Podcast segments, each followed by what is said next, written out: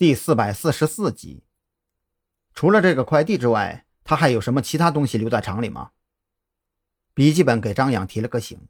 如果张金玲还有其他东西留在厂里，或许能够从这些东西上判断出什么来。应该是没有了。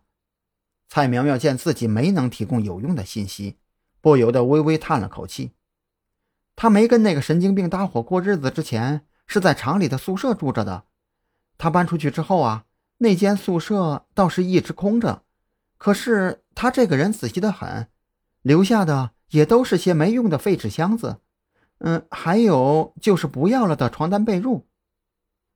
听了这话，张扬总觉得哪里有些不对，仔细回味良久，这才忽然惊醒过来。之前那家鞋店老板告诉自己，张金玲之所以会跟蔡有为搭伙过日子。是因为蔡有为去厂子里收废品的时候，张金玲将藏了钱的纸箱子误当废品卖掉了。蔡有为发现之后，找回厂里，这才跟张金玲相识。可刚才蔡苗苗却说，张金玲这个人平日在厂子里非常仔细。试问，一个非常仔细的人，怎么可能把藏了钱的纸箱子卖掉呢？要么蔡苗苗和鞋店老板有一个在撒谎。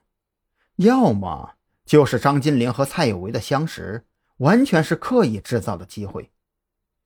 张扬先假设张金玲故意将钱塞进纸箱子里，然后卖给蔡有为，其目的应该就是借此来和蔡有为产生交集，顺便以感谢的名义和蔡有为套近乎，最终达到嫁给他的目的。那么问题又来了，如果蔡有为是一个长相帅气，或者家底丰厚的人，张金玲如此煞费苦心还是可以理解。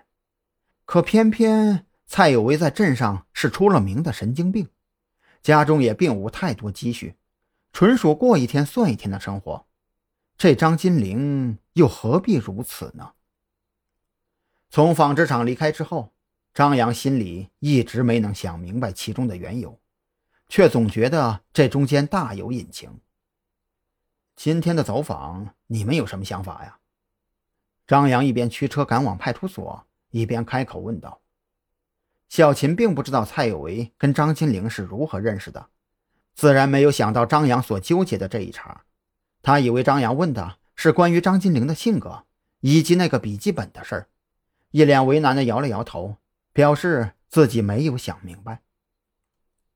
会不会是张金玲想要借助蔡有为的身份？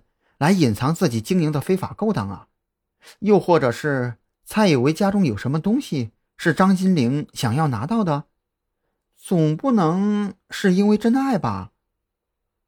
蓝雨桐听张扬说过蔡有为的事儿，所以他也觉得纳闷张金玲的姿色并不差，按照常理推断，她不可能跟蔡有为扯上关系才对。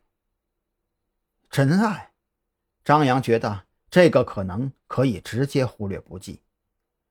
我觉得用蔡有为来掩护身份的可能性更大一点。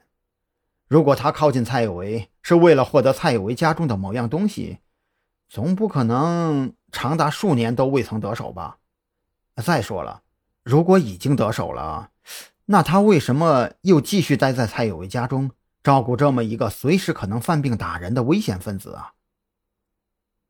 蓝雨桐耸耸肩，没有说话。这个话题继续讨论下去没有任何意义。从目前已经掌握的情况来分析，所得到的全都是猜测。